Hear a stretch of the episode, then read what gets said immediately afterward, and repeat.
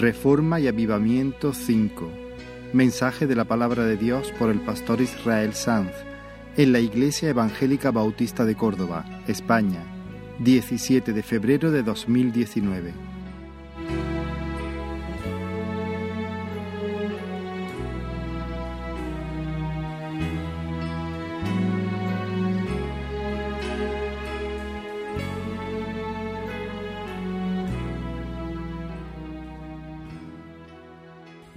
Os invito a abrir la palabra en el segundo libro de Crónicas, segundo de Crónicas, capítulo 30. Una de las cosas más tristes y, y más letales para una congregación es cuando se extinguen de ella las personas inconformistas, cuando a sus miembros les basta vivir a una temperatura ambiente, cuando mueren los clamores por más, cuando nadie madruga para asirse de Dios. Cuando eso pasa en una congregación vamos mal. Sin embargo, cuando Dios levanta a alguna persona, un joven, una muchacha, un, un anciano, que que busca ardorosamente al Dios vivo, entonces podemos saber que la mano del Señor se está moviendo de una forma poderosa en medio de nosotros. Y eso fue precisamente lo que pasó en tiempos del rey Ezequías. Primero hubo un fuego en su pecho. Ese hombre, al subir al trono con 25 años, tenía una llama metida en, en sus huesos. He decidido, he hecho un pacto con el Señor. Pero luego el fuego pasó, inflamó los corazones de los líderes y luego los habitantes de Jerusalén. Y el santuario del Señor fue purificado y el templo volvió a ser una casa de oración. ¿Recordáis? Estamos en medio de una serie que hemos titulado Reforma y Avivamiento, basada en el relato bíblico del reinado de Ezequías. Cuando el Espíritu del Señor aviva a su pueblo, hay adoración, se produce un regreso súbito a la vitalidad y no hay señal más clara de que un alma tiene pulso, de que un alma está viva, que el hecho de que percibe, tiene una clara impresión de la belleza, de la dignidad, de la majestuosidad, del poder, de la supremacía de Dios. Y por lo tanto siente la necesidad, como Jesse nos recordaba, y siente el deseo, necesidad y deseo de darse a Dios sin reserva, así, para siempre.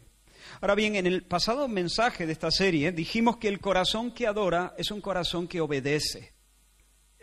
El corazón que adora a Dios es un corazón que obedece a Dios. Cuando los afectos del corazón, cuando los afectos del, alma se inflaman, la voluntad se somete. Y la palabra de Dios, las escrituras, se convierten en la santa constitución que rige el alma. Dios había ordenado celebrar la Pascua. Así que, ¿qué debían hacer los, los adoradores? Celebrar la Pascua. El que ama a Dios no puede hacer otra cosa sino hacer lo que Dios manda. Dios había dicho, no tendréis dioses, ni os haréis imágenes de, de, delante de mí, no, no daréis culto a, otras, a otros dioses fuera de mí. Y por lo tanto, lo que sucedió en aquel tiempo fue que los adoradores, aquellos que el Señor estaba tocando, derribaron los altares idolátricos, derribaron los ídolos falsos y los falsos cultos. De hecho, Nehemías, ¿recordáis qué hizo con la serpiente de bronce? A la que el pueblo de Judá había llegado a ofrecer un culto supersticioso. La llamó cosa, cacharro, pedazo de bronce, neustán, eso es lo que significa, en el cual no hay salvación porque la salvación solamente viene de Dios. ¿Te das cuenta? La persona que teme al Señor deja de hacer ciertas cosas y comienza a hacer ciertas otras. Deja de hacer lo que Dios prohíbe y comienza a hacer lo que Dios prescribe. Dice no a lo que es desagradable a Dios, dice sí a lo que es agradable al Señor. Derriba y edifica, remueve los ídolos y abraza el mandamiento del Señor. No existe un solo adorador que no obedezca a Dios. Existe gente que le llaman Señor, Señor y no le obedecen. Eso sí, de esos hay muchos. Hay muchos evangélicos que no obedecen al Señor. También hay muchos. Lo que no hay son adoradores que no obedezcan al Señor. No hay ni uno solo. Porque el amor a Dios siempre se expresa en una feliz obediencia. Y cuando la obediencia decae es porque primeramente el amor ha decaído. A Cristo no se le puede amar sin obedecerle. Por cuanto Él es Señor. Y si le amamos, le debemos amar como Señor. O se le ama como Señor, o no se le ama en absoluto. Damaris es mi esposa, puse este ejemplo la última vez. Damaris es mi esposa y yo debo amarla como mi esposa, con todo lo que eso implica. Si yo no la amo como esposa, entonces mi amor no vale un duro. Ella no estará feliz de que yo la ame como amiga. Damaris, te amo como amiga. Eso suena muy feo siendo mi esposa o la amo, ella me va a decir, o me amas como mi esposa o no me estás amando como debes. Pues bien, Dios no va a recibir tampoco nuestro amor si no le amamos como nuestro Salvador, pero como nuestro Rey soberano, como el Señor de nuestra alma. Y eso fue lo que estuvimos considerando en el pasado mensaje de esta serie. Sin embargo, hay algo en el pasaje que pasamos por alto deliberadamente. Hay un detalle que pudiera pasar desapercibido para muchos y yo quiero que reparemos en ese detalle, así que vamos a hacer prácticamente la misma lectura que hicimos eh, en el último mensaje y quiero hacer un mensaje bastante sencillo porque quiero concentrarme, de nuevo necesitaré pasar por alto otros detalles que son importantes, otro énfasis que son preciosos, pero no quiero abarcar mucho, quiero apretar. Así que me voy a concentrar en, una sola cosa, pero es muy importante. Está en el centro del corazón del Señor. Y espero que el Espíritu de Dios nos dé oídos y un corazón sensible para entender estas cosas y para responder a ellas. Así que leemos en segundo de Crónicas, capítulo 30, y voy a leer algunos versículos salteados. Yo voy a ir diciendo cuáles para no hacer una lectura muy, muy amplia. Versículo 1. Envió después Ezequías por todo Israel y Judá y escribió cartas a Efraín y a Manasés para que viniesen a Jerusalén, a la casa de Jehová, para celebrar la Pascua a Jehová, Dios de Israel. Pasamos al versículo 5. Y determinaron hacer pasar pregón por todo Israel, desde Berseba hasta Dan, para que viniesen a celebrar la Pascua a Jehová, Dios de Israel, en Jerusalén, porque mucho tiempo no la habían celebrado al modo que está escrito. Fueron pues correos con cartas de mano del rey y de sus príncipes por todo Israel y Judá, como el rey lo había mandado, y decían, Hijos de Israel, volveos a Jehová el Dios de Abraham, de Isaac y de Israel, y él se volverá al remanente que ha quedado de la mano de los reyes de Asiria. No seáis como vuestros padres y como vuestros hermanos, que se rebelaron contra Jehová el Dios de sus padres, y él los entregó a desolación, como vosotros veis. No endurezcáis pues ahora vuestra cerviz como vuestros padres. Someteos a Jehová y venid a su santuario, el cual él ha santificado para siempre, y venid a Jehová vuestro Dios, y el ardor de su ira se apartará de vosotros. Porque si os volviereis a Jehová, vuestros hermanos y vuestros hijos hallarán misericordia delante de los que los tienen cautivos, y volverán a esta tierra, porque Jehová vuestro Dios es clemente y misericordioso, y no apartará de vosotros su rostro si vosotros os volvierais a él. Pasaron pues los correos de ciudad en ciudad por la tierra de Efraín y Manasés hasta Zabulón, mas se reían y burlaban de ellos. Con todo eso, algunos hombres de Aser, de Manasés y de Zabulón se humillaron y vinieron a Jerusalén. En Judá también estuvo la mano de Dios para darles un solo corazón, para cumplir el mensaje del rey y de los príncipes conforme a la palabra de Jehová. Y ahora pasamos al versículo 25. Se alegró pues toda la congregación de Judá, como también los sacerdotes y levitas, y toda la multitud que había venido de Israel. Asimismo, los forasteros que habían venido de la tierra de Israel y los que habitaban en Judá.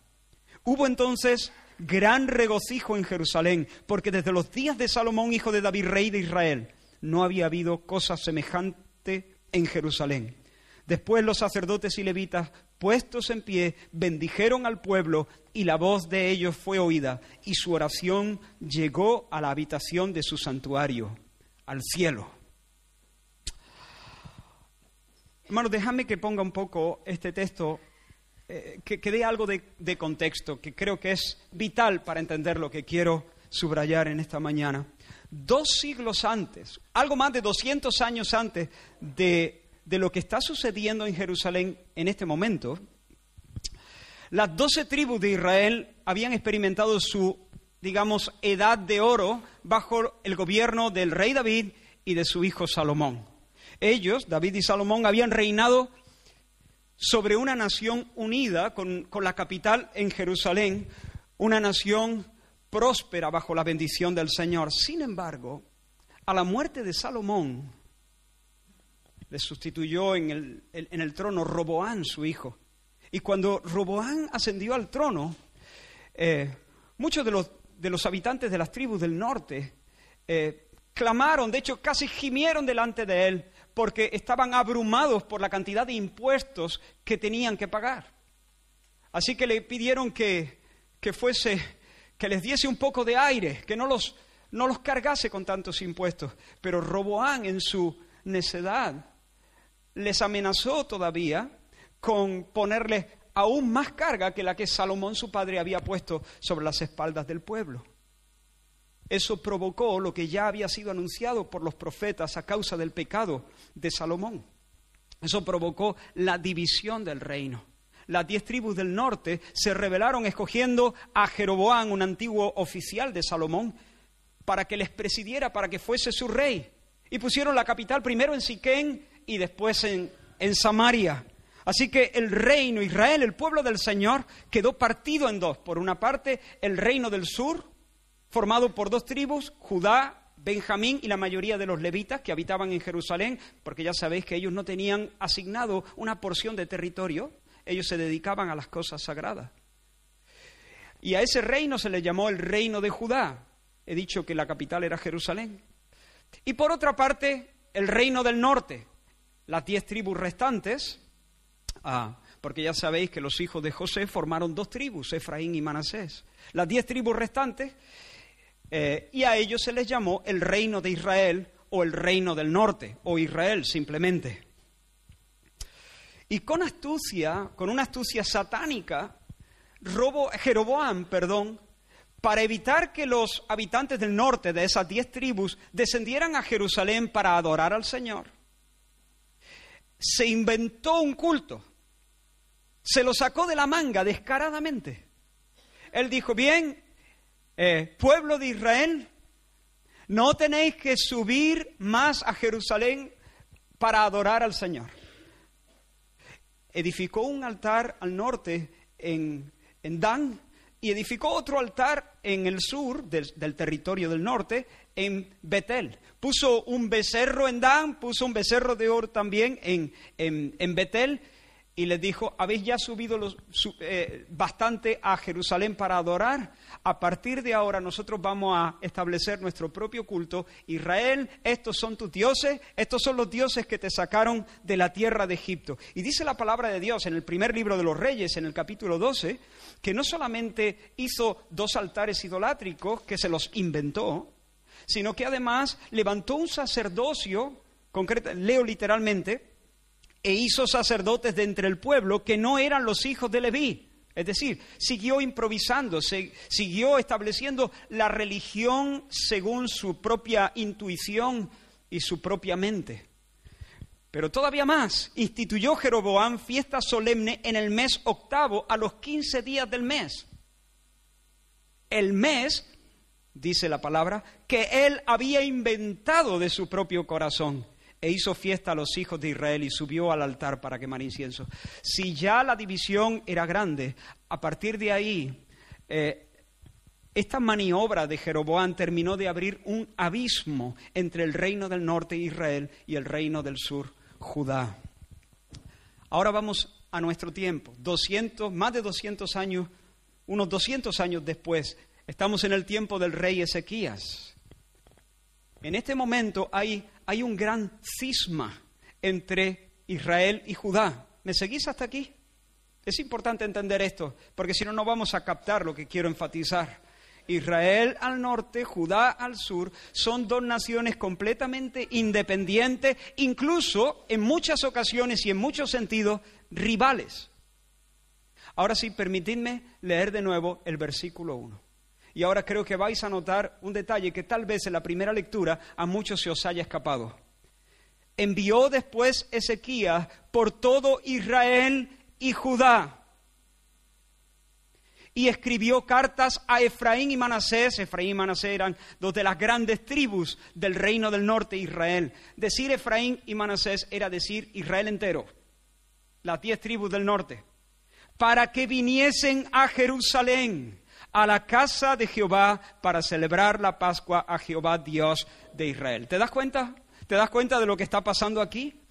Ezequiel no solamente convoca a Judá para celebrar la Pascua, también escribe cartas a las tribus del norte, envía correos para que recorran cada rincón de la tierra del norte. Ahora, ¿por qué? ¿Qué lo mueve? Es una pregunta importante. ¿Qué se le ha perdido a Ezequías en Israel? ¿Por qué tiene tanto interés en que los israelitas se sumen a la fiesta? ¿Qué hay detrás de esta iniciativa real? ¿Qué hay detrás? Yo creo que el Espíritu Santo nos ayuda a responder esta pregunta dándonos un testimonio precioso acerca del corazón y, de la conducta de Ezequiel en el capítulo 31, en el capítulo siguiente. Dicen los versículos 20 y 21, de esta manera hizo Ezequías en todo Judá y ejecutó, ¿qué? Ejecutó lo bueno, recto y verdadero delante del Señor su Dios, en todo cuanto emprendió en el servicio de la casa de Dios, de acuerdo con la ley y los mandamientos, ¿qué hizo? Buscó a su Dios, lo hizo de todo corazón y fue prosperado. Ese es el testimonio del Espíritu Santo acerca de este hombre. Así que si nosotros nos presentamos delante del rey Ezequiel le decimos, oye Ezequiel, venga, ¿qué estás persiguiendo tú al, invitar a los del norte? Es una estrategia política, ¿verdad? Lo que quieres es ganar influencia sobre los hermanos del norte para que más pronto que tarde puedas ponerlos de nuevo bajo tu cetro, ¿no? Es una estrategia política, ¿no es guía? ¿Qué te diría él? No, no es una estrategia política. Ah, bueno, entonces será una estrategia económica, ¿no? ¿Qué hábil eres? Quieres reactivar el mercado, es una estrategia comercial. Quiere eh, que el mercado en Jerusalén se expanda, se ensanche, se active, trayendo miles de peregrinos a Jerusalén. Eres un tipo listo. ¿Qué te diría él? No, no es una estrategia política, no es una estrategia económica. Venga, entonces, ¿qué? Ah, ya, quiere ser popular, quiere ser conocido como el rey de la macrofiesta. Quiere salir en el libro Guinness de los récords. ¿Qué te diría Ezequiel? No. Ezequiel, me pierdo contigo. Entonces, ¿qué es lo que quieres tú? ¿Y por, por qué estás... A ver, estamos hablando de otro país, otra nación completamente diferente. Hace dos siglos sois naciones diferentes. ¿Qué te mueve a ti? Además, sabes que ellos, la mayoría de ellos te van a aborrecer. Posiblemente se burlen de los correos que les manda. Esas letras que, escribe, van a reírse. Como de hecho pasó en la mayoría de los casos. ¿Qué te mueve a ti a, a tomar esta iniciativa? ¿Qué es lo que quieres? ¿Qué es lo que buscas? ¿Qué te diría Ezequiel? A la luz del testimonio que el propio Espíritu Santo nos da en este libro, posiblemente Ezequías podría responder algo así. Mira, no estoy haciendo maniobras políticas ni estrategias económicas, no quiero ser famoso ni glamuroso, no estoy buscando salir en el libro Guinness. Quiero agradar al Señor. Quiero buscar su sonrisa, quiero darle a Dios lo que Él merece. Cuando Él mira a su pueblo, Él no ve dos reinos divididos, Él no ve dos reinos enfrentados. Cuando Él mira a su pueblo, Él ve un solo pueblo él es el pastor de un solo rebaño.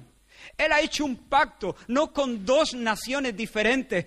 Él ha hecho un pacto en Sinaí con una sola nación. Él ha prometido a un Mesías, no para sentarse en dos tronos, sino para sentarse en un solo trono, sobre un solo pueblo, redimido por Él. Hermanos, aquí tenemos a un hombre que por la gracia de Dios tiene un conocimiento santo de la mente de Dios. No, es que la conozca completamente, pero tiene un conocimiento, conoce algo de la mente del Señor. Tal vez algunos recuerden, muchos de vosotros no estabais en 2006 cuando tuvimos eh, el retiro de iglesia. Monte Olivo 2006 fue mi primer retiro como pastor de la congregación. Y en una de las, una de las noches o de las tardes, eh, pedí que todos pudiéramos salir al patio. Y entonces dispusimos dos equipos de entre toda la gente, eh, hicimos dos equipos, ¿no? no me acuerdo el número que había en cada equipo, digamos diez, ¿no? Entonces pusimos diez en, en un extremo del patio, en Monte Olivo, el patio de la entrada, y otro equipo en, en el otro extremo. A cada uno, los, a cada persona los subimos en una silla el resto éramos espectadores. Los subimos en una silla, cada quien estaba subido de pie en una silla. Así que quedaban diez subidos en una silla, frente por frente a otros diez que estaban también subidos en su silla. En medio de ambos equipos pusimos un cordel, una cuerda atada más o menos a esta altura. Entonces pedí que vendasen los ojos a una persona de cada equipo. Ellos escogían a quién, Así que este equipo vendó los ojos a una de, sus miembros y el otro equipo hizo lo propio. Y luego les pedí algo más, que cada uno de los equipos prescindiera de una silla. Así que aquí teníamos a diez personas subidas sobre nueve sillas, entre los cuales había una persona con los ojos vendados. Y en el otro lado teníamos exactamente lo mismo, nueve, diez personas sobre nueve sillas y uno de ellos iba ciego porque tenía los ojos tapados. Entonces les dijimos que el reto consistía, ¿quién lo recuerda eso? ¿Alguien lo recuerda? Tres personas, cuatro personas, bueno. Ah, el reto consistía en, en que ambos equipos tenían que cruzar todo el patio. Los que estaban en una punta tenían que cruzar hasta la otra y los otros hacer lo contrario y tenían que pasar por encima de la cuerda sin tocarla. Si alguno de los miembros de cualquier equipo tocaba la cuerda, su equipo tenía que volver a empezar eh, la prueba. Ese era el reto. Fue muy divertido.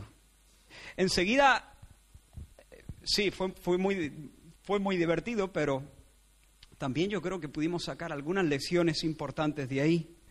Incluso o sea, enseguida se hizo, se hizo obvio que había como un espíritu de solidaridad en cada equipo, especialmente con la persona que llevaba los ojos vendados. ¿no? Aunque es verdad, tengo que, es verdad que algunos empezaron así la competición. Estaban subidos en su silla, ¿no? dale a la imaginación. Y cuando yo dije a la de tres, comenzamos, una, dos y tres. Y algunos dijeron, va, esto está chupado. Y empezaron a coger su silla y a dar saltitos con su silla para irse adelante. Hasta que cuando llevaban dos o tres saltitos descubrieron, se dieron cuenta que si iban de esa manera, nunca iban a conseguir el reto. ¿Por qué? Porque había diez personas sobre nueve, sobre nueve sillas. ¿Cómo se salta con dos personas sobre una silla? ¿Cómo iban luego a saltar cuando iban ya llevándole ventaja al otro que no era tan hábil? ¿Cómo iba a saltar la cuerda?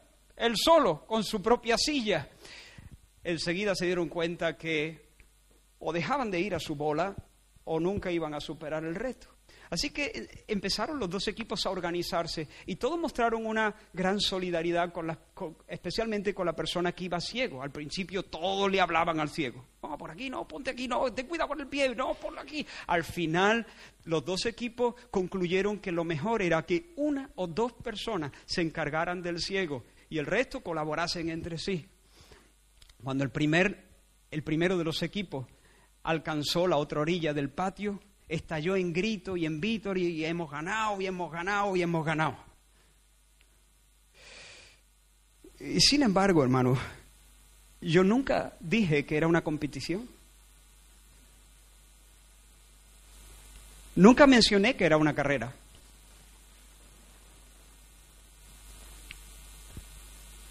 Nunca mencioné que, fue, que era una carrera. Una vez hicimos, yo había hecho esto antes en un retiro de, de líderes y pastores. Y nosotros hicimos exactamente lo mismo, hicimos una competición. Alguien que estaba en mi equipo, creo que estaba en mi equipo, si no recuerdo mal, cuando nos dijeron, nunca hemos propuesto una competición, esto no era una carrera. Si hubieseis entendido bien las instrucciones que se dieron, hubieseis llegado mucho antes porque un equipo hubiese ayudado al otro desde un lado de la cuerda a pasar sus propias sillas, hubiese sido muy sencillo, mucho más sencillo de lo que fue. Y este, esta persona que estaba en mi equipo dijo, sí, pero hemos ganado.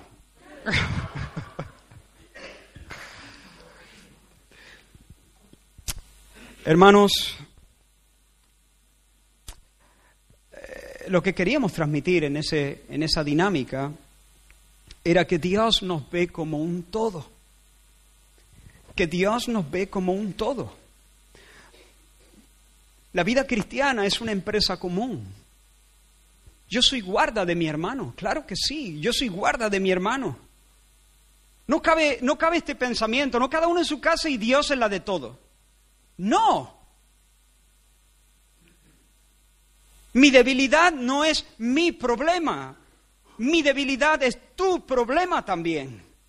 Tu debilidad no es tu problema, tu debilidad es mi problema también. Y si alguien está cegado, allá él, no, allá él no. Si alguien está cegado, necesitamos estar pendientes. Si alguien se retrasa, si alguien tropieza, si alguien toca la cuerda, Todos estamos en esto. Todos somos afectados. Todos nos detenemos de alguna manera. Dios nos ve como a un todo. Si tú caes, la iglesia se detiene de alguna manera. No en todo sentido, pero de alguna manera. ¿Recuerdas a María, la hermana de Moisés?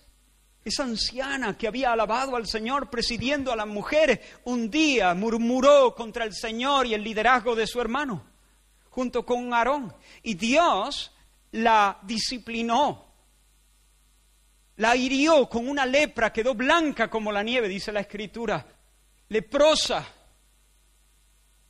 Y mira lo que dice la Escritura. Así María, Moisés clamó por ella al Señor, Señor, no nos tomes en cuenta este pecado, Señor, sánala. Pero Dios le dijo, mira, que se vaya fuera del campamento siete días. Vale, el Señor la va a sanar, no, no, no va a morir, sino que va a vivir. Pero que vaya fuera del campamento siete días, excluida de la comunión con el resto. Y mira lo que dice la Escritura. Así María fue echada del campamento siete días. Número capítulo 12, versículo 15. Así María fue echada del campamento siete días y el pueblo no pasó adelante hasta que se reunió María con ellos. Lo más impresionante aquí es la, la, bondad del Señor, de esperarla. Porque la nube se podía haber levantado y la columna podía haber marchado al frente y ahí te quedas, María, ya nos pillará, si puede. Pero el Señor es muy misericordioso y compasivo con esa anciana. María fuera del campamento y parece que el Señor la espera. Pero, ¿has visto cómo lo dice Moisés ahí en ese texto? Y el pueblo no marchó adelante. Se paró la marcha.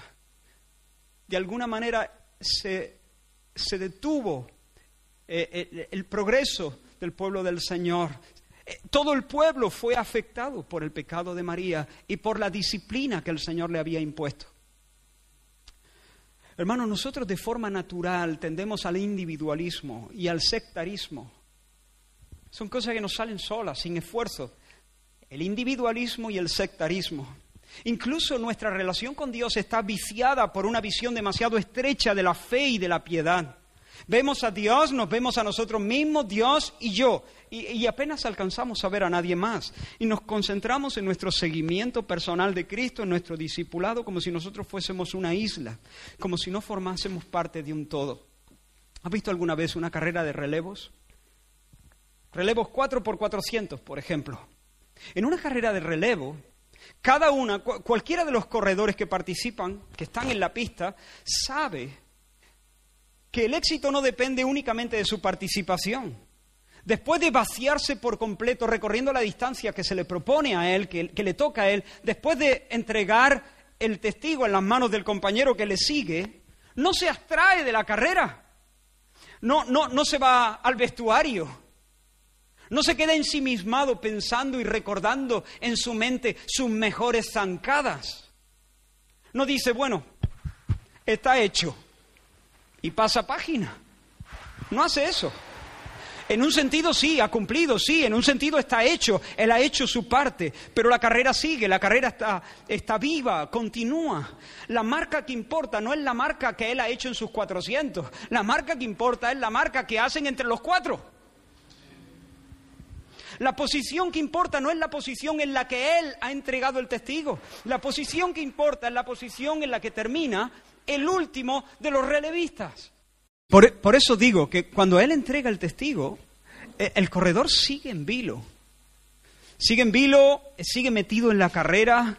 De hecho, mientras su compañero, que ha tomado el relevo, mientras su compañero gana velocidad y se va alejando de él, muchas veces él se queda alentándole con lo que le queda de aire, alentándole y gritándole e intentando impulsarle con su palabra de ánimo para que corra y se vacíe en los próximos 400 metros. Tiene una mentalidad de equipo, participa, sabe que participa de algo que es mucho más grande que él. No le da igual lo que hagan los demás. De hecho, sabe que si uno de sus tres compañeros pierde el paso y tropieza, serán los cuatro los que sufran la derrota. Es imposible, corriendo una, carrera de relevo, es imposible tener una mentalidad individualista. Es muy fácil ubicarse. Pero hermanos, a veces en la vida cristiana no nos resulta tan fácil ubicarnos. A veces vivimos la vida cristiana como si fuera una prueba individual, como si la marca que contara fuera la nuestra solamente como si lo único que debiera importarnos es nuestro propio crecimiento y desarrollo espiritual y desempeño ministerial y devoción y fidelidad y piedad, etc. Pero hermano, no es así. Dios nos ve como miembros de un solo cuerpo, de un mismo cuerpo. Dios nos ve como ladrillos de un mismo edificio. Dios nos ve como ramas de un mismo olivo, de un solo olivo. Hermano, muéstrame a una persona que conozca bien a Dios y que le ame, y te mostraré a alguien que constantemente lleva sobre sus hombros la carga por el pueblo del Señor. El pueblo del Señor, la iglesia del Señor. Muéstrame a alguien que ame al Señor y le conozca y te mostraré a alguien que siempre tiene en su mente el pueblo del Señor, la iglesia del Señor. ¿Recuerdas a Elías? Dios lo levantó en medio de una generación apóstata para desafiar al rey del reino del norte, el rey de Israel, a, Acab y a Jezabel, su, su, mujer. Y los 400 profetas de Baal y los profetas de Acera. Reunió al pueblo en el monte Carmelo, ¿recuerda? Y mira lo que dice la escritura. Elías dijo todo el pueblo, acercaos a mí, y todo el pueblo se le acercó, y él arregló el altar del Señor que estaba arruinado. Y tomando Elías doce piedras, conforme al número de las tribus de los hijos de Jacob, edificó con las piedras un altar en el nombre del Señor. ¿Te has dado cuenta de eso? Ahora, hermanos, Elías era de Tisbé, de la región de Galaad, perteneciente al territorio de Manasés, en el reino del norte, Israel. Si Elías hubiese tenido una visión individualista, hubiese subido a Carmelo y hubiese dicho, vale, tengo que sacrificar un sacrificio al Señor, me arreglo un altar. ¿Cuántas piedras pone? Yo qué sé, eh, con una visión individualista lo mismo da, las que necesite para poner el buey. Da lo mismo. Si hubiese subido con una visión sectaria, hubiese puesto diez, diez piedras Porque yo soy del reino del norte. ¿Yo qué tengo con el reino del sur? Pero Elías no subió a Carmelo con una visión individualista ni con una visión sectaria. Elías conocía a Dios, conocía la mente de Dios, amaba al Señor y sabía que Dios en su mente, cuando ve a su pueblo, no ve un reino del norte y un reino del sur, ve un solo pueblo, una nación santa. Y cuando él edificó el altar, él puso doce piedras, doce. Te guste o no te guste, a Dios le gusta, doce. Doce tribus, doce piedras. Doce hijos de Jacob, doce piedras. Porque eso es lo que está en el centro del corazón del Señor. Elías sabía que el Señor había dispuesto que el sumo sacerdote, entre sus vestiduras, debía llevar un, aparte del efod y de la túnica y de la mitra, debía llevar un pectoral, más o menos de este tamaño, el tamaño de un palmo, un pectoral cuadrado sobre su pecho, sobre su corazón. Ahora mira lo que dice Éxodo 28. Es un texto donde Dios da instrucciones a Moisés acerca de este asunto. Harás asimismo el pectoral del juicio de obra primorosa. Y más adelante dice, será cuadrado y doble, de un palmo de largo y un palmo de ancho. Engarzarás en él cuatro hileras de piedras preciosas. En la primera y ahora, por favor, cuenta. Cuenta. En la primera pondrás un rubí, un crisólito y una esmeralda. En la segunda, una turquesa, un zafiro y un jade. En la tercera, un jacinto, un, ágata y una amatista. En la cuarta, un topacio, un ónice y un jaspe. Engárzalas en filigrana de oro. ¿Las has contado? ¿Ah? Cuatro hileras, cada una con tres, tres por cuatro. Soy de letras, pero esa es fácil. Doce. Doce. Y sigue diciendo el Señor, deben ser doce piedras, una por cada uno de los hijos de Israel. Éxodo 28, 21.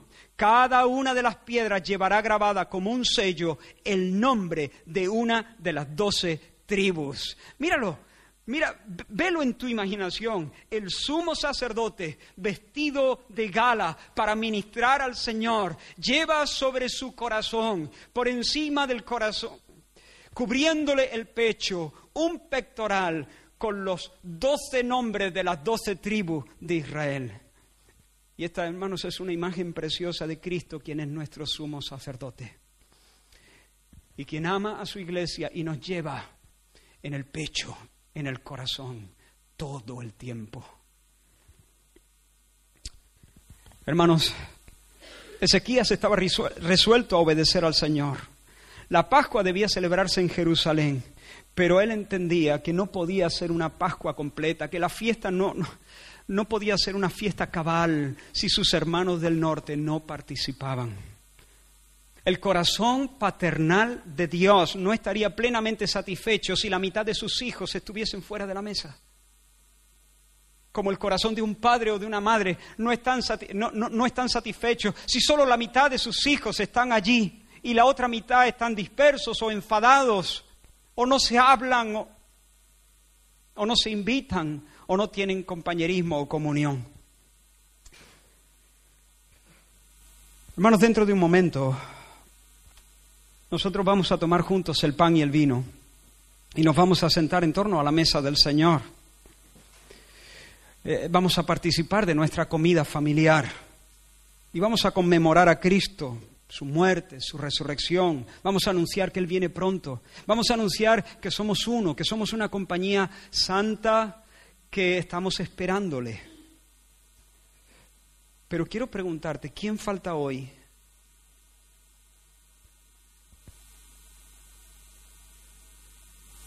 Solo piensa, ¿quién falta? ¿Quiénes son los hermanos del norte a quienes debemos escribirle unas letras? ¿Quiénes son los que, siendo parte de la familia de la fe,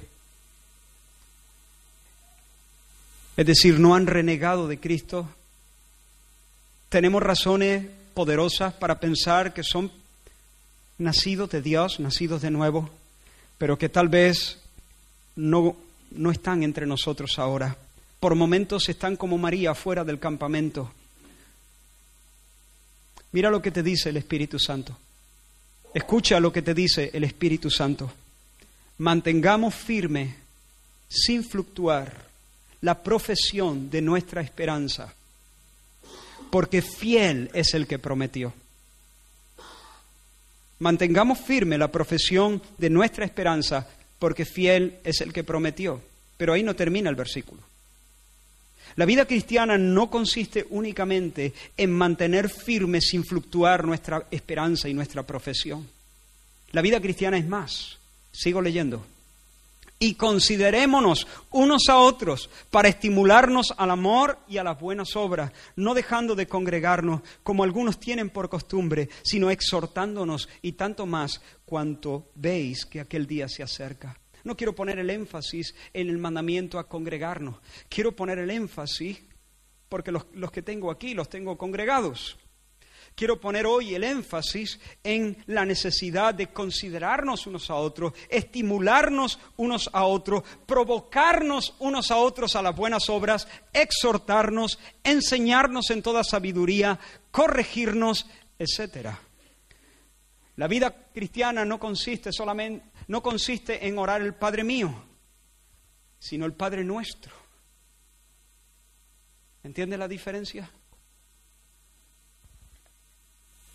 Y cuando Dios visita a su pueblo, hermano, y el corazón capta la gloria de Dios y se enamora del Señor y adora, no puede dejar de amar a aquel que ha sido engendrado por el Señor. Cuando el corazón ama al Señor, también ama al que el Señor ha engendrado. Cuando el corazón ama a Cristo, no puede dejar de amar, ama de manera natural, no puede evitarlo, a aquel por quien Cristo ha muerto. Cuando llega el avivamiento, el alma se mueve verticalmente hacia Dios, en amor y adoración, pero también lo hace horizontalmente hacia el prójimo. Os pongo un ejemplo que he usado tantas veces. Y, cada vez que, medito en esta escena, aprendo más. Dice que Isaías vio el trono del Señor y al Señor sentado en su trono. Y dice que alrededor de él vio serafines, unos ángeles que tienen la bendición de ministrar y disfrutar placer sobre placer en la inmediata presencia del Señor. Y dice que el uno al otro daba voces diciendo, ¿recuerda? El grito de los serafines que decían, Santo, Santo, Santo Jehová de los ejércitos, toda la tierra está llena de su gloria. He preguntado alguna vez, ¿crees que se aburren? ¿Se hartan? Van arrastrando los pies y dicen, llevo aquí un par de siglos diciendo santo, santo. No, es que, es que, esto es vida, esto es vida pletórica. Contemplar a Dios, conocer a Dios, celebrar a Dios, proclamar a Dios. Pero estos ángeles tan bendecidos no se conforman con adorar a su bola. No se conforman con ir al culto y tomar su porción para su propia alegría. ¿Están centrados en Dios? Sí, están centrados en Dios. Pero cada uno de ellos se ocupa en fomentar el mayor bien para su próximo. ¿Cómo lo sabemos? Porque dice que decían santo, santo, santo, pero observa lo que dice Isaías el uno al otro daba voces diciendo, Santo, Santo, Santo. No le estaba diciendo santo al otro serafín. Lo que le estaba diciendo al otro serafín es, hermano, Él es santo. Pero tampoco era un grito dirigido exclusivamente a Dios. Los serafines estaban hablando entre ellos, estaban gritando entre ellos.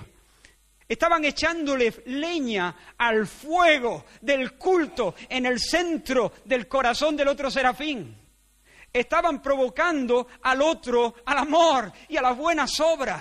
Estaban, estaban echándole gasolina al, placer de, de los demás. No solamente los serafines están concentrados en adorar e invocar el nombre del Señor, se estimulan el uno al otro al amor y a las buenas obras provocando al próximo a una mayor y más completa bienaventuranza. Relación vertical con Dios, relación horizontal con el próximo, con el prójimo. Y de eso va la vida, amar y amar. Y allí se cumple toda la ley. Quiero lanzarte un reto. Sé como ellos.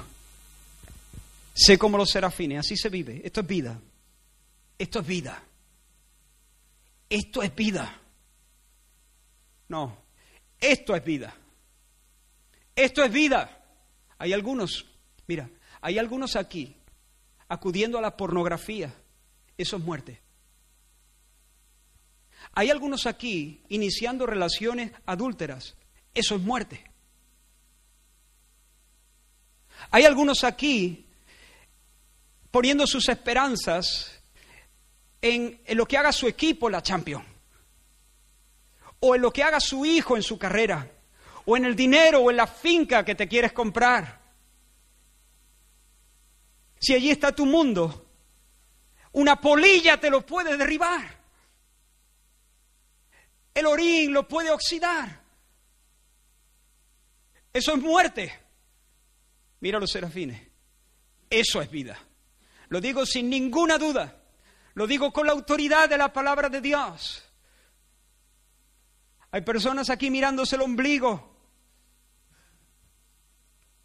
concentradas en, el ejercicio egocéntrico de espejito, espejito, quién es el más guapo, quién es el más bonito, quién es el más rico, quién es el mejor, quién debería tener el, quién debería recibir más llamadas y más y más like. Eso es muerte. Mira los serafines, esto es vida. Amar a Dios verticalmente, amar al prójimo, servir, darte, vaciarte. Fuera de ahí, fuera de ahí, todo es un pantano. Quiero lanzarte un reto entonces. Pon sobre tu pecho, no doce piedras, pon sobre tu pecho, imitando al sumo sacerdote, al nuestro sumo sacerdote Jesús, pon sobre tu pecho el nombre de alguien que tú sepas que hoy falta.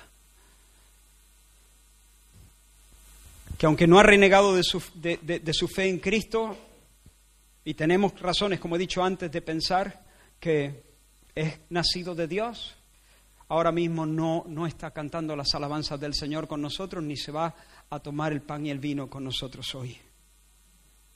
Mira lo que el Señor dijo a su pueblo por medio del profeta Ezequiel. Hijo de hombre, toma ahora un palo y escribe en él para Judá y para los hijos de Israel sus compañeros. Toma otro palo y escribe en él para José, palo de Efraín y toda la casa de Israel y sus compañeros. ¿Ven la imagen? ¿Cuántos palos tiene Ezequiel? Dos. En uno dice Judá, en otro dice Efraín y toda la casa de Israel. Mira lo que dice ahora Dios. Júntalos Júntalos luego, el uno con el otro, para que sean uno solo. Y sean uno, solo uno en tu mano. Y diles, así ha dicho el Señor. He aquí yo tomo el palo de José que está en la, en la mano de Efraín y a las tribus de Israel y los pondré con el palo de Judá y los haré un solo palo y serán uno en mi mano. Si quieres, si tú eres de estos que te gusta verlo gráficamente, toma un palo grande, rómpelo y después únelo. Ponlo allí, cinta americana, eso. Y únelo bien, o una cuerda, únelo con ganas, únelo como si te fuera la vida en ello. Y ponlo allí en tu despachito o en algún sitio visible o a la entrada de tu casa para que durante esta semana eso te pueda recordar. Si no tienes mucho espacio, con un Big Valley puedes romperlo y luego lo atas. Eso confiso se queda. Pero esa imagen gráfica te va a recordar cuál es el corazón de Dios. Capta esa visión. Dios quiere que yo capte esa visión más y más. Dios quiere que tú captes esa visión más y más. Y que abracemos de corazón esta visión. Y que oremos con eso en mente. Y que propongamos en nuestro corazón que la próxima vez que nos sentemos en torno a esta mesa, habremos trabajado, habremos hecho lo necesario. A veces con éxito, a veces sin éxito. Tal vez algunos se burlen, pero habremos trabajado para que los hijos que falten nos acompañen en esta comida. Di a tu propio corazón lo que bien pudo decir Ezequías cuando convocó a los israelitas a la, fiesta. No sin mi hermano, no sin mi hermano, no sin mi hermano. Hermano, sal de tu pequeño mundo, permíteme hablarte así. Yo sé que, de alguna manera, quizá no, seguro no todos estamos en la misma situación, Conozco a personas que, están trabajando y con ahínco están velando por la vida espiritual de, de muchos.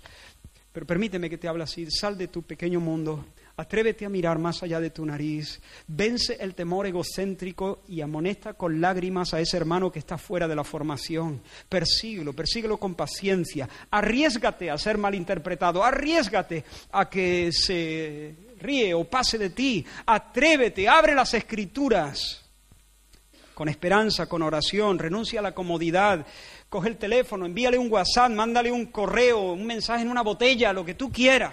Eso sí, que contenga los oráculos de Dios, que contenga el así, dice el Señor. Y te aseguro, hermano, que si la próxima vez que nos sentamos en torno a esta mesa, tu hermano viene contigo, te aseguro que si haces por la gracia de Dios volver del pecado a tu hermano, tu capacidad para gozarte en Dios y su salvación se habrá ensanchado. Ahora, quiero hacer una declaración, una aclaración, perdón. Nos vamos acercando al final. Yo no estoy sugiriendo que debamos ignorar el pecado, ni minimizarlo con el fin de lograr la concordia. Bueno, pues nada, el pecado lo vamos a esconder, no vamos a hablar de esto para que estemos juntitos y felices. No, yo no estoy diciendo eso. Yo no estoy diciendo que en aras de la unidad sacrifiquemos la verdad, porque la unidad cristiana, la unidad que produce el Espíritu, la verdadera unidad, la unidad de Dios es una unidad santa y es una unidad en la verdad. Es la unidad de la fe, pero no la fe que nosotros nos inventamos, la fe apostólica. Es unidad en la fe, la fe apostólica. Ese depósito verdadero del Evangelio de Cristo. Por eso, en aras de la unidad, Ezequiel no debía, no debía decir, bueno, yo quiero que nos juntemos con los hermanos del norte, ah, vamos a buscar un sitio neutro, ni Jerusalén, ni Betel, ni Dan. Vamos a buscar otra ciudad que quede a medio camino y en la que todos nos sintamos cómodos. No, no, no, no, no, no, no. La unidad no puede ser una unidad ficticia sobre la base de las intuiciones humanas y de los sentimientos humanos. La única unidad que Dios aprueba es una unidad en la verdad. Y si bien Ezequías procuró que sus hermanos del norte vinieran a Jerusalén, debían venir a Jerusalén. ¿Por qué Jerusalén? Porque Dios lo había dicho. ¿Se entiende eso? Por eso, cuando estoy hablando de unidad, no estoy diciendo que todos los que se confiesan cristianos tenemos que estar juntos adorando, porque hay muchos que se confiesan cristianos que sencillamente quieren celebrar su culto en Dan o en Betel. Por ahí no pasamos. Por ahí no pasamos. Pero hermanos, no quiero limitar esta aplicación únicamente a este asunto de buscar a los hermanos eh, e-, en este ámbito de la congregación. Yo os animo a pensar también con la mente de Cristo del resto de congregaciones evangélicas de esta ciudad. Lo que, lo que acabo de decir en relación a la unidad me, me lleva, y lo digo con todo respeto, pero lo digo con toda convicción, me lleva a descartar aquí confesiones como la Iglesia Católica, y me lleva a descartar confesiones como la Iglesia Adventista. No me cabe la, menor duda de que dentro de la Iglesia Católica y de la Iglesia Adventista hay personas que han nacido de nuevo. Pero eso no quita que para mí, con la Biblia en la mano, ambas son iglesias apóstatas. Por lo tanto, lo que acabo de decir de la unidad, que la unidad es santa y debe ser unidad en la fe, es una unidad en la verdad, es una unidad en Cristo. Eh, entonces, eso mismo nos lleva a descartar Iglesia Católica, por eso no vamos a hacer nada con la Iglesia Católica eh, o Iglesia Adventista, mucho más Testigo de Jehová y otras confesiones que son subcristianas y, y no deben ser ni siquiera incluidas en esta relación. Ahora me estoy refiriendo a las iglesias evangélicas de la congregación, de la ciudad, perdón. Y hermanos, ruego al Señor que nos ayude, que nos haga una iglesia solícita en guardar la unidad del Espíritu en el vínculo de la paz. Y ver a nuestros hermanos de otras denominaciones que tienen diferentes énfasis, que tienen eh, distintos matices doctrinales. Y a pesar de nuestras diferencias, que podamos verlos con amor y podamos proclamar con gozo y con convicción que somos un cuerpo y un espíritu que tenemos una misma esperanza, un Señor, una fe, un bautismo, un Dios y Padre de todos, el cual es sobre todos y por todos y en todos. Por supuesto, no estamos de acuerdo en todos los asuntos. Hay asuntos en los que estamos muy dispuestos a ceder, no son muy importantes para nosotros. Hay otros asuntos en los que no estamos dispuestos a ceder. Estamos dispuestos a discutir, hasta que caigamos desmayados. Hay asuntos con los que estamos dispuestos a discutir con congregaciones de esta ciudad sin ceder un solo centímetro. Y supongo que ellos estarían dispuestos a decir lo mismo. Porque para nosotros son cuestiones importantes. Pero, dicho eso, bueno, sin más, el otro día estuve, el otro día no, ayer, estuve reunido con la comisión pastoral de la fraternidad. Éramos tres y había diferentes convicciones en cuanto a algunos temas para mí importantes. ¿Qué hice? Bueno, hicimos dos cosas. Cedimos en algunos asuntos y en otras no. Igual hicieron ellos. Pero después de eso, que podamos proclamar con gozo y con convicción un Señor, una fe, un bautismo, que podamos verlo y sentir tiernos afectos hacia ellos y sentir que somos una familia y que somos un pueblo, una misma cosa. El Señor aborrece cuando, cuando nosotros levantamos como un distintivo, como un estandarte que nos distingue algunas diferencias que no son esenciales y capitales. Eso el Señor no lo aprueba. Que el Señor nos haga una iglesia solícita en guardar la unidad del Espíritu, en amar a nuestros hermanos con los que hasta que el Señor venga no vamos a estar de acuerdo posiblemente. Y no queremos estar de acuerdo. Vamos a sostener, a menos que Dios nos convenza de que estamos en un error, o a menos que Dios les convenza a ellos que están en un error, vamos a sostener nuestras posturas y nos vamos a mantener firmes hasta el final. Pero nos vamos a amar con un amor creciente y nos vamos a saludar con cariño y abrazar con cariño y desear el bien con generosidad. Y vamos a procurar eh, el adelanto de la visión y de los dones que el Señor les ha dado y, y de lo que el Señor les ha encomendado a ellos. En algunas cosas diremos, uy, yo ahí no puedo participar porque estaría haciendo violencia a mi conciencia. Sin embargo, hermano, que el Señor te bendiga. ¿Me explico? Que no seamos una iglesia que atenta contra la unidad. Que no seamos una iglesia estirada y orgullosa. Bien, estoy acabando, pero no quiero terminar sin haceros ver. Sé que llevo ya 60 minutos. Pero déjame unos minutos más solamente para, porque quiero que veáis, quiero que entendáis a cabalidad lo preciosa que fue la iniciativa de Ezequías a los ojos de Dios. No era una iniciativa fácil, hermano. Durante el reinado de su padre, que reinó 16 años, si no recuerdo mal, durante el reinado de Acaz, el padre de Ezequías, Israel, las tribus del norte, habían sido un azote para, para las tribus del sur. Los habían machacado.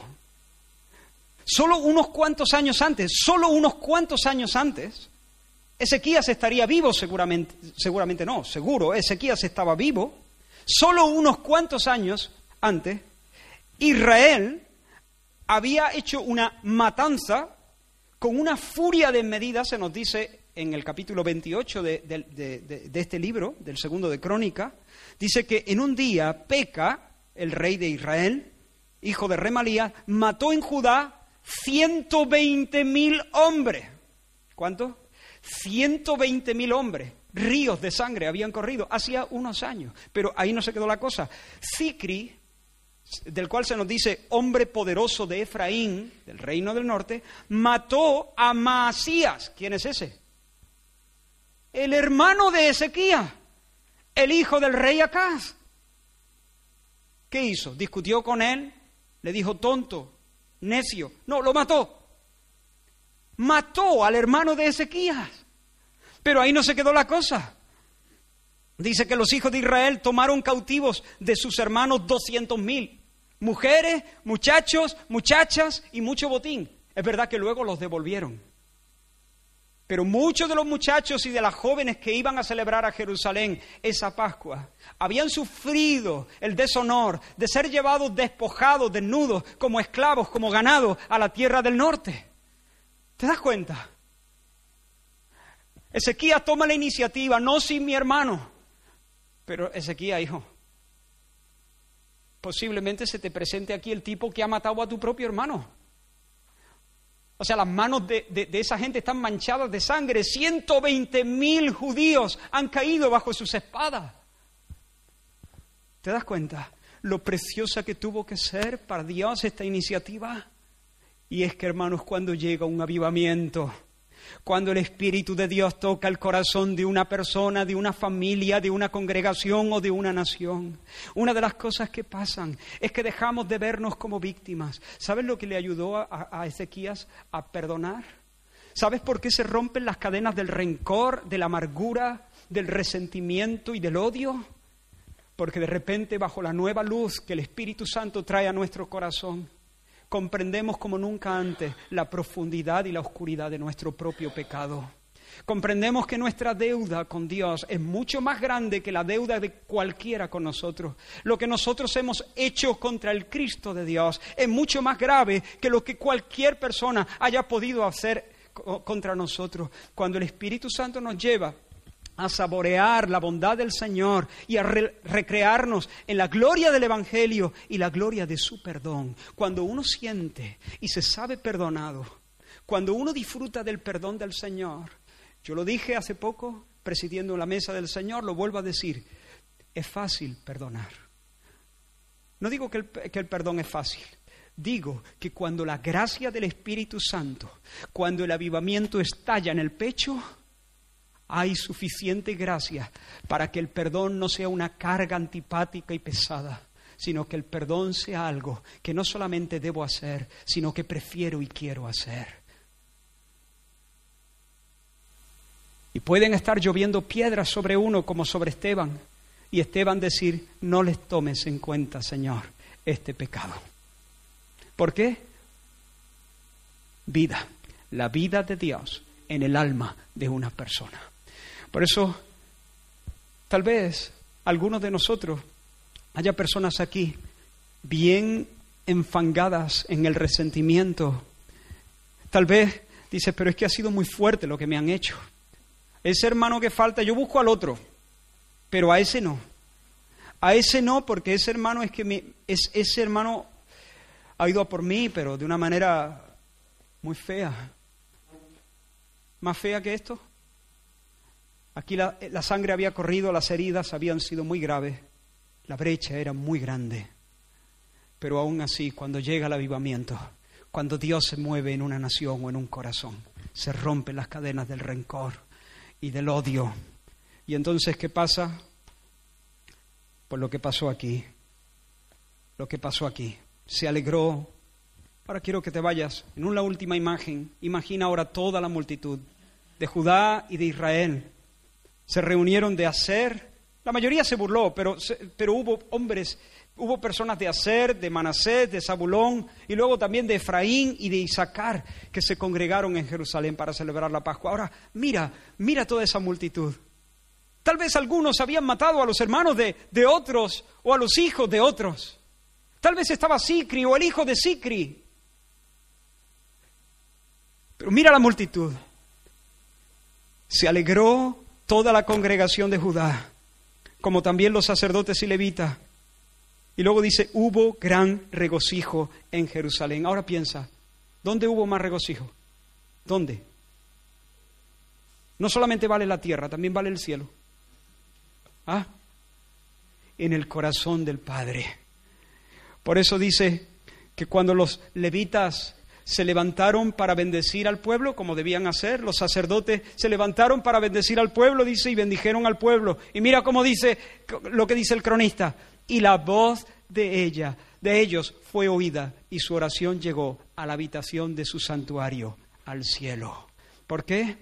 Mirad cuán bueno y cuán delicioso es habitar los hermanos juntos, en armonía. Y termina diciendo el Salmo, porque allí envía el Señor. ¿Qué? Bendición y vida eterna. Quiero que podamos adorar al Señor. Terminar aquí el mensaje. Quiero unirlo con, con la mesa del Señor, pero Señor, gracias. Gracias por tu palabra. Gracias, Señor, por tu corazón. Perdónanos, Señor. Perdónanos si hemos querido vivir la vida cristiana con una visión individualista o con una visión sectaria. Perdónanos, Señor, si no hemos entendido tu visión. Perdónanos, Señor, si hemos retenido cuentas pendientes, hemos dejado que el rencor anide en nuestro corazón, si hay amargura o si hay odio, o si hay envidias. Señor, y te pedimos, Dios, que nos levantes de este lugar. Que nos levantes, Señor, con ese mismo sentir que hubo en el corazón de Ezequiel. Que nos levantes, Señor, para buscar a nuestros hermanos, Señor.